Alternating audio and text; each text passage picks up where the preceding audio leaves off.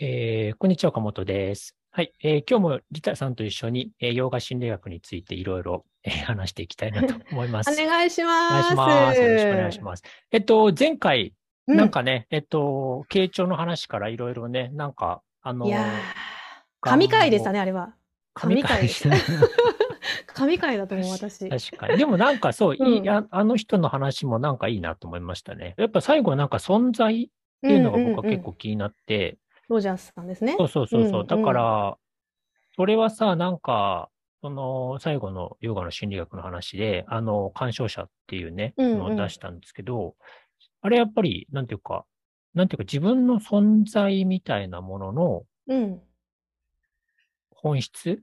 うん。だから、なんかそういう不安感ってさ、なんか心の不安感のある種の、なんだろうな、大元って、なんかこの自分の存在みたいなものが、うん。どうにかしたらどうにかなっちゃうんじゃないかみたいなね。どうにかしたらどうにかなっちゃうのは、例えば、そいいの、意味で？うんいや、なんていうか、例えば体だったらさ、うん。体が傷ついたら自分の存在がどうにかなっちゃうんじゃないかとか、うんうんうんなんかお金がなくなったら自分のね、存在がどうにかなくななるんじゃないかまあみたいな。不安がつきものですよねそういう不安感がつきものですよね、うんうん人って。確かに。うんだからそういった意味で、本質的な存在っていうのは、その肉体にあるわけでもないし、その心の作用にあるわけでもないし、そういう、なんて言うんでしょうね。見る側の、まあ、鑑賞者とか、まあ、純粋意識って言ってるものの方に本質があって、あの、そういうものを把握しておくっていうことは、なんか結構、僕は大事な気がしますね。いや、結局なんか、い行き着くんだろうなって思いましたうん落ち着くっね。ていうかね。なんかその心のね、問題をやってるわけじゃないですか。はいはいはいはいまあ、例えば、ロジャースだけじゃなくて、ユングとかも、うん晩年はどんどんスピリチュアルになっていくんですよ。それって何なんですかね？うん、なんかやっぱり、心っていうものを何か超えた存在があるっていうか、まあ、共時性とかね、シンクロニティとかわかりますかね。そういはいう何か、やっぱりいろんな人の人生を聞いたりとか、心を研究していくと何かあるんでしょうね、共通性というか。ん確かにうんね。うん。だからそういうのにどんどんなんスピリチュアルな感じの、うんあ、の、例えばユングだったらマンダラとか、うんあの、タロットとか、液とかを使い始めて、あの、そういうセッションし始めたりとか、なんかやっぱり、心だけ、説明できない何かっていうものを感じ始めるんですかね。うん。まあそうですよね。確かに。あとやっぱなんかその、ね、小手先のさ、ことだと、うん。結局問題ってなんか、ぶり返したりするじゃないですか。そうそうそうそう。なんかね、一回、それこそカウンセリングで一回話聞いてもらって、なんか涙流しても、すっきりした後 その後またさ、問。題、まあ、例えばちょっとね、なんか、角度は違うかもしれないけど、似たような種類の問題に悩まされたりとか。まあ、大概同じような問題でうん苦しみますよね。職場を例えば変えてもさ。同じようにんね、同じような人と出会ってね出会ってとかね。うん。とか、まあ、家庭内の問題とにぶぶち当たるとかね、職場がクリアしても家庭内の問題と。まあ、なんか、そういうふうに問題を繰り返し作っていくもんですよね。だから。根本的にはその人自身が、なんかその、結局はさ、ケース、ある、このケースはこういう対処法がいいみたいな感じでクリアしたとしても、うん根本的なその人の問題みたいなものに深く向き合っていかないと、やっぱり心の問題って、やっぱりなかなかね、大元そうのなんですよ。なんか。ハウ、ハウトゥーではないっていうか、うん、確かに本そうそう。当に、いまあそういう意味で言ったら唯一無二なのかもしれないですよね。その人それぞれの、なんか、源泉みたいのがあって、うんそこから痛みが出ていて、みたいなね。そうですね、そうですね。んだからそういうものを根本的に紐解いていくみたいな、ねうんそうなんそういうのがやっぱ大事な気がしますよね。めちゃくちゃ大事ですよね。それを見ずに塗り替えるペンキみたいな、うんうんうん表面的にね、なんか。そういうのはいくらでもありますよ。やっぱりセラピーの中でも。う。うんういうの言葉でとか、あと書き換えるとか、すり替えるとかう。んいや、でも根本問題っていうか、向き合ってないから、それはまたどこかで出てくることでしょうね。ですよね。うん。うんなんかそれが難しいですよね。うん。で、ちょっとね、うんうん僕前回の、うん。あの、ちょっと図を直したんです。お 直したの？あれを？またさらに？バージョンアップ？待ってね。うんえっと、これはちょっとね、この間までやってあ、まはいして、。うんうんうん。あの、ちょっと、お、なんか位置が変わりましたね。位置をちょっと、あの、うん横にやってたんですけど、うん、うん、やってた。うん、やってたやってた。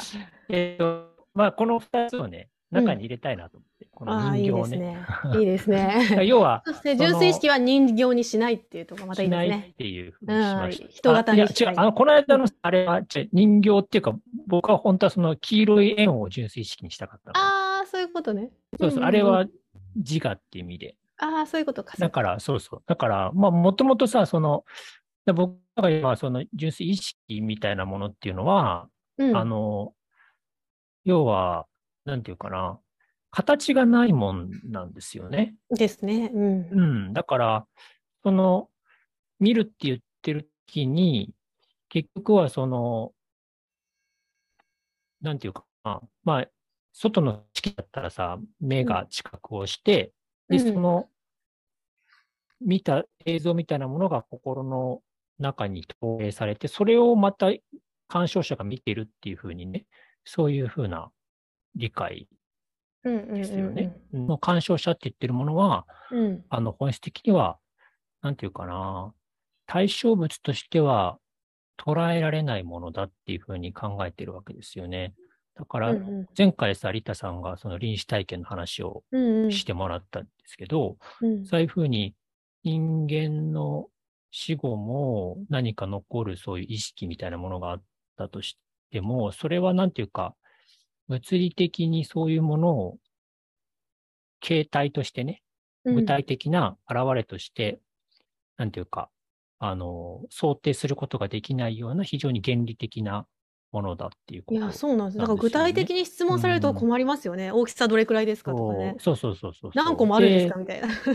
一つはその、まあ、この鑑賞者って言ってるものは、まあ、古いインドの思想とかだと、実は宇宙全体に広がってるって話をしてるわけですよ。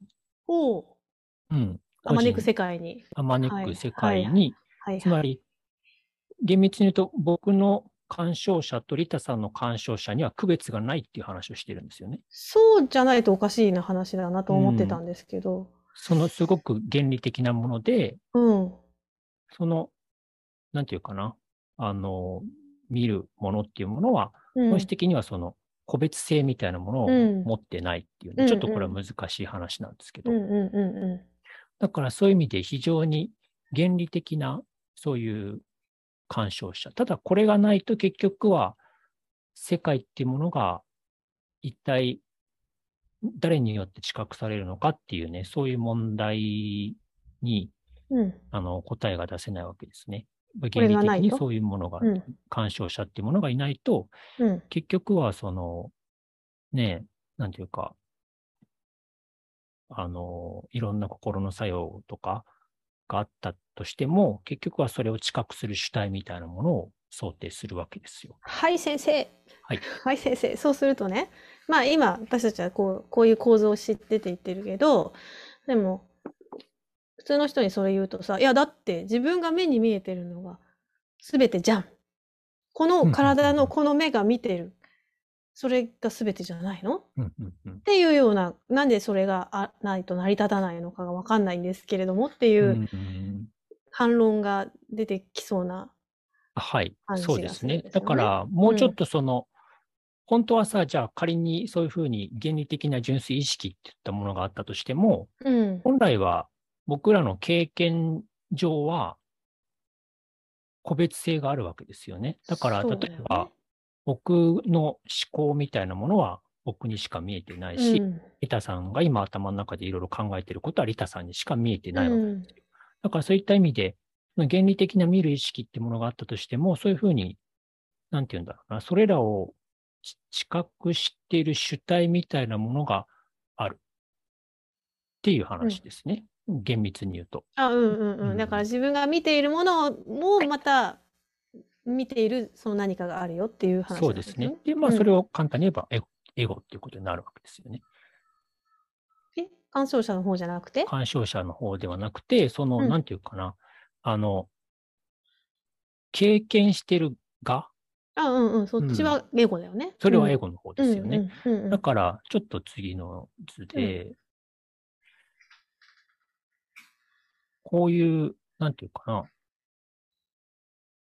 うんうんうんうん。とかね。まあ、あの、見るものっていうのを鑑賞者とすると、見られるものが見私られるですもんね。ものっていうのがあるわけですよ。あ、そうそう。だからさ、多分一般だとさ、この見られるものが見ているって思ってんだよね。そうそうそう。まあ、うんえっと、要は自我が見てるっていうふうに思うん。う。もう錯覚でしょうけど、そういうことですよね。だから、うんそういうふうに考えると、うん。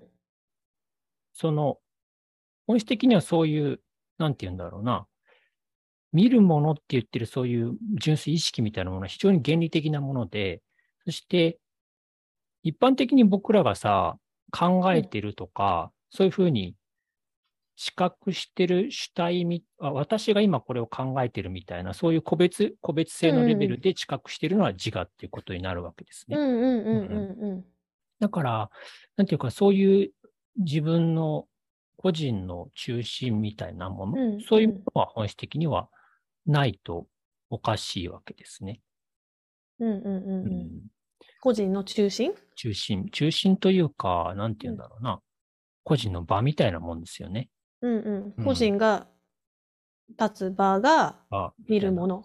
みえっ、と、見られるものの自我の方ですね。うんだから、うんだから、うん鑑賞者って言ってるのは、もっと現、もっと純粋に、あの、そういったものを知覚している方の側で、うん。個別性はないですもんね。個別性はない。うんうんうん。個別性があるのは、この、まあ簡単に言うと、自我みたいなもうんのの働きが大きくはあると。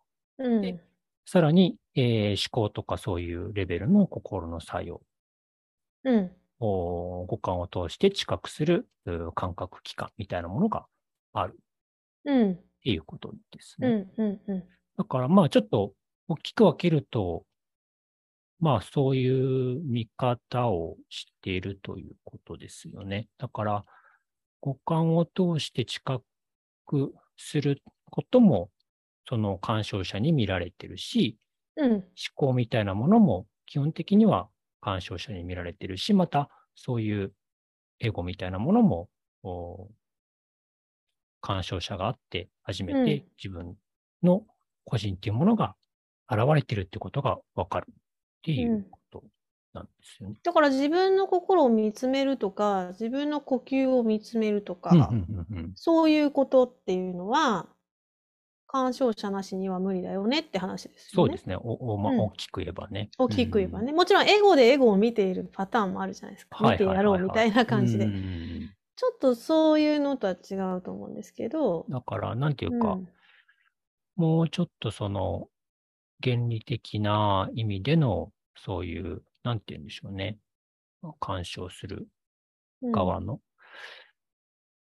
これだからね、結構、まあこの辺がちょっと難しいね。そう、ここをね、なんか実感がやっぱ体感が大大事かなとか思うんですけど。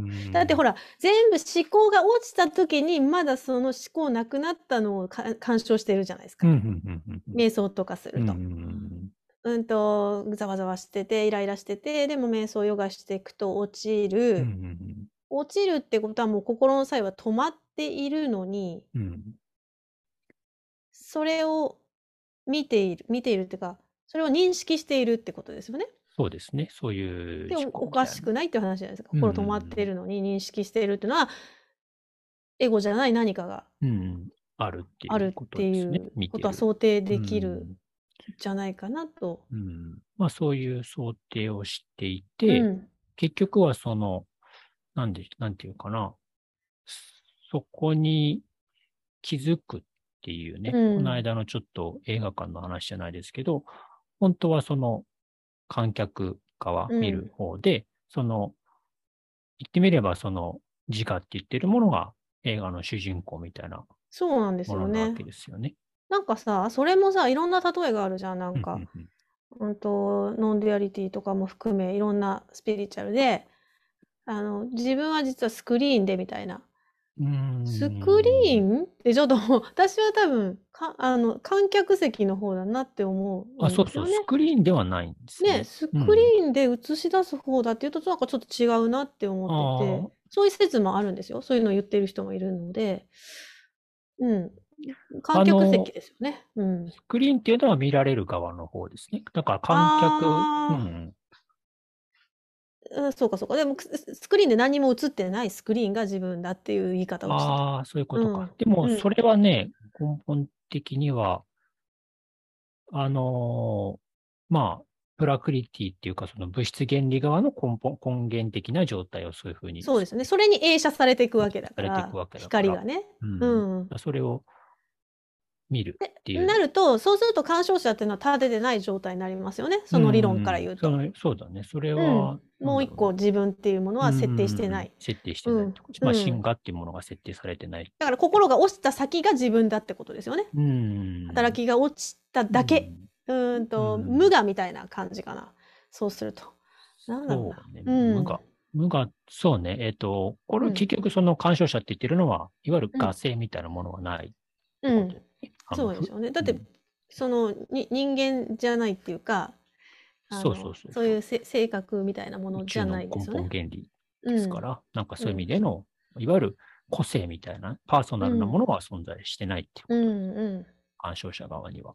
うんで、そういうものをベースとして、そこに、まあ、個人みたいなものが生じてきて、そこからさらに、あの、心の作用みたいなものが、まあ、うん。生じてくるわけですけど、うん。ちょっと、こういね、う、やっぱアーティストはね、こうやって絵で表すのが得意ですね。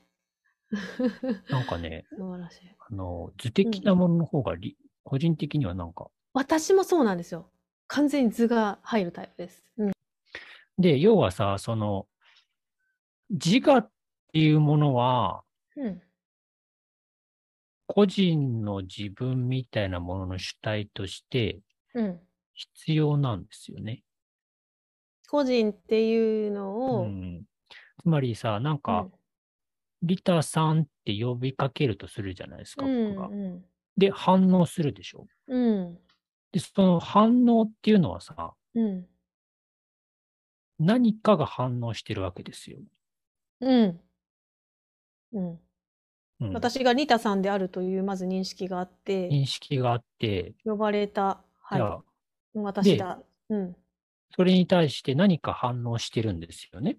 うんで、一つはさ、そのリタさんっていう名前、つまりそのうん肉体についた名前について、を自分だというふうに自己同一化する心の働きっはい。ていうものがあるわけですよね。アイデンティティですね。、アイデンティティですね。うんそれをはいだから、ここで、うんまあ、自外式っていうふうに書いてますけど。なるほど。うん。私はリタであるっていう自己認識があるよ。自己同一ですよね。うんでも、要はその自己認識をする心の作用と同時にまた、その、なんて言うんだろうな。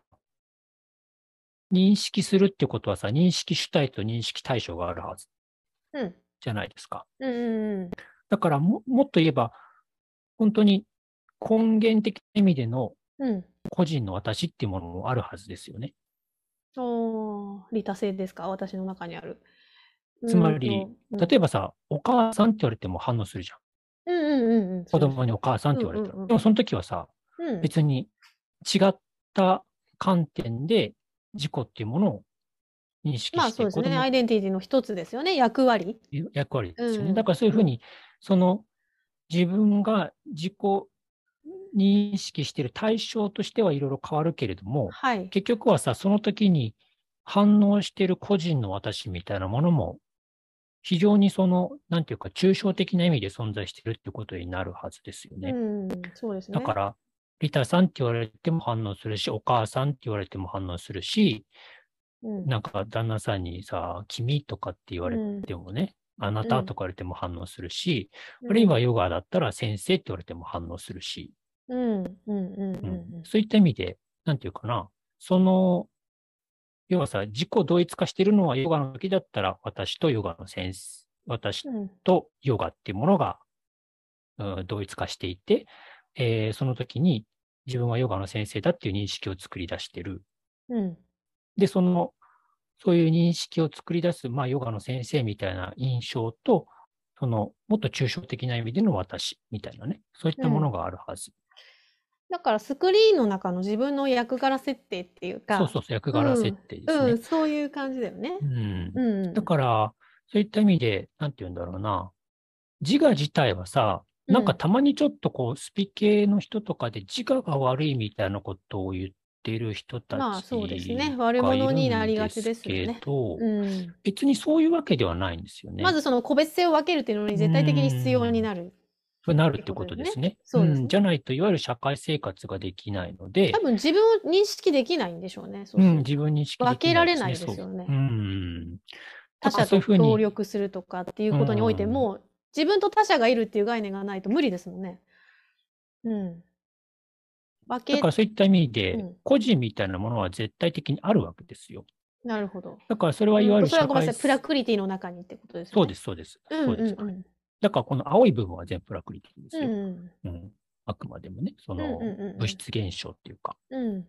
だからそういう意味で、その自我みたいなものは、まずその個人の中心として存在していると。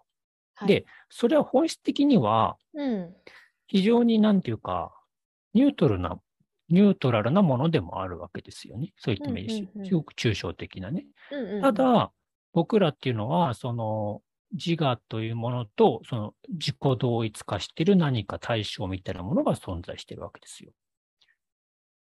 自我と自己同一化している対象っていうのは、つまり体とか、ああ、はいあるいは。思考とか、うんうんうんうん。あるいは自そうですね。分のはいはい。うん収入とか、あ社会的立場みたいなものとね。だから自分が、この体が自分だと思ったり、はいはいはこの心が私だと思ったり、い。そうです、そうですっ。てことですよね。はいうんだからそういった意味で、なんて言うんだろうな。本質的にはさ、問題が起きるのは、うんその、自我の側に問題が起きているというよりは、その、対象物と結合したことによって、自己同一化によって、ど同一化によって 問題が起きるわけですね。まあ、要は勘違いですよね。かまあ、勘違いっていうか、その心が私だと思っているから、そう例えばさ、ダメな私になるとかね。そうとかね、例えば、有田さんさっきの言ってたこと間違ってるよとかって言われると、なんか腹が立つみたいな時には、自分の思考みたいなものとうん、自分っていうものが同一化してて、あの人は私の言ったことを馬鹿にしたので、ああ、わかるわかる。私が馬鹿にされたっていうふうに思うわけですうんもよ、ね。うなんか全部否定されたみたいになっちゃう人いますもんね。うんいや、そういうことではなくてみたいな。ただ、うんそ、の、自分の心の中に生じた思考に対して、うん。自己同一化がすごく強い場合、そういった、なんていうか、間違いを認められなかったりとか、そういうなんかちょっとしたはい、ありますよ。うんもうつまりだからそういうだよねうん自己同一化みたいなものが強い場合、あるいはその自分の対象に対して執着とか欲望を持っている場合、いや、だから子供とかもそうなりがちですよね。うん自分が抱え込んじゃったら、もう自分イコール娘みたいになってて、うん、うん、だから入り込みそういうふうにすぎちゃってとかね。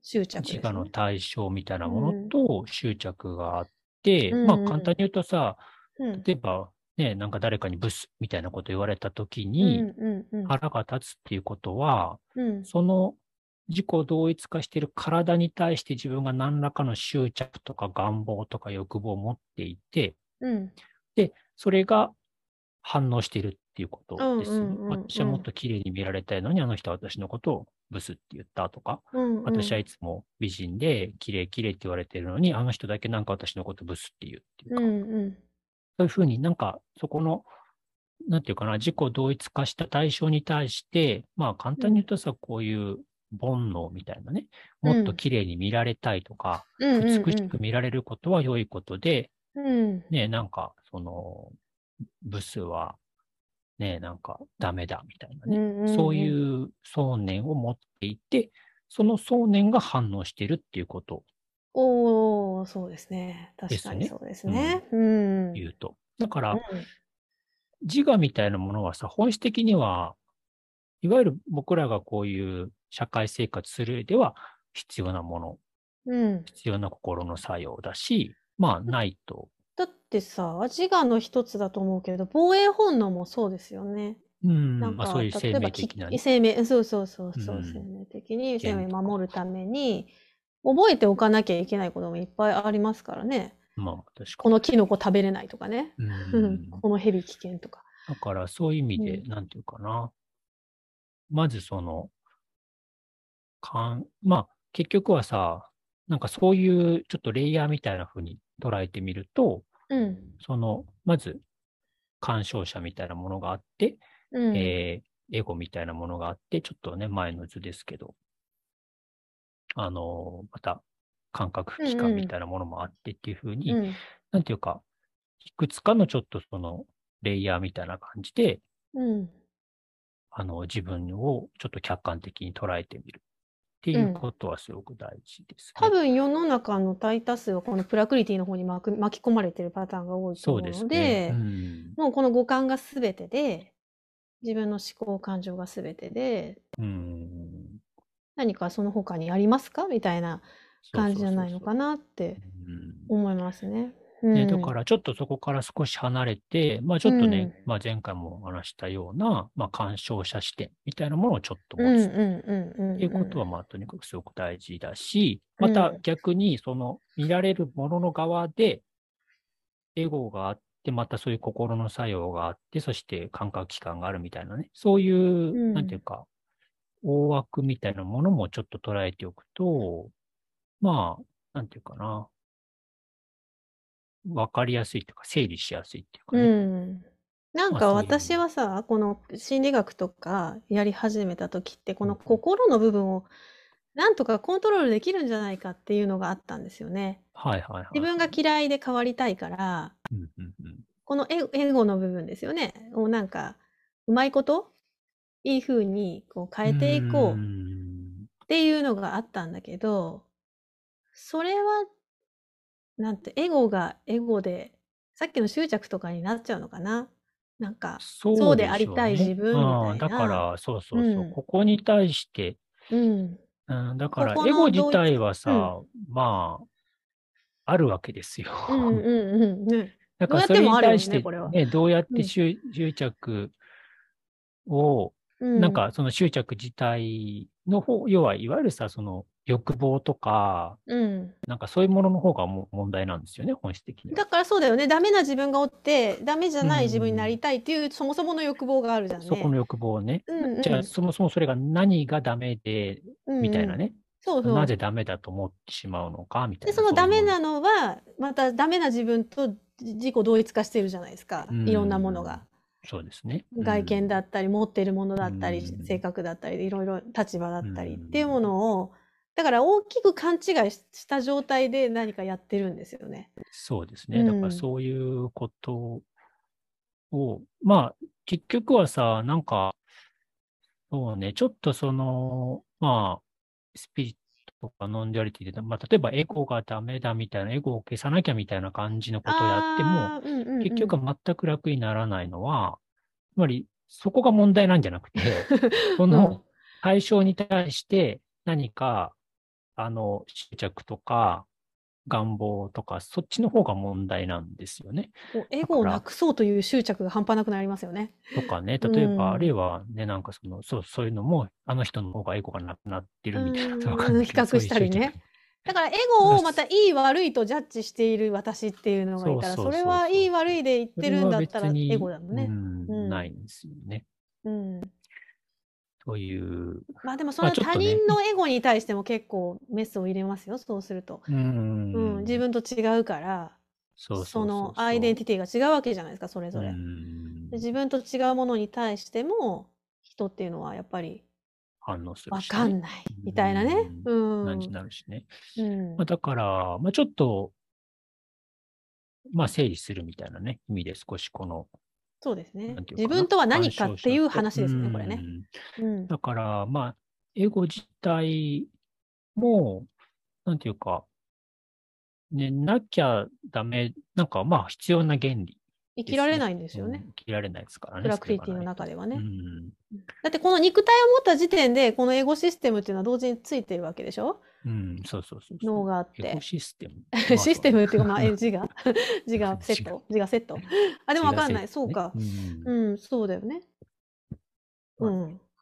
うん。ということで、まあちょっとね、あの、はいいまあちょっと一旦これで、はい。あの、自我問題ですね。はい、はいちょっと次の問題を話しましょう。あ、次の問題、楽しみ。ありがとうございます。す。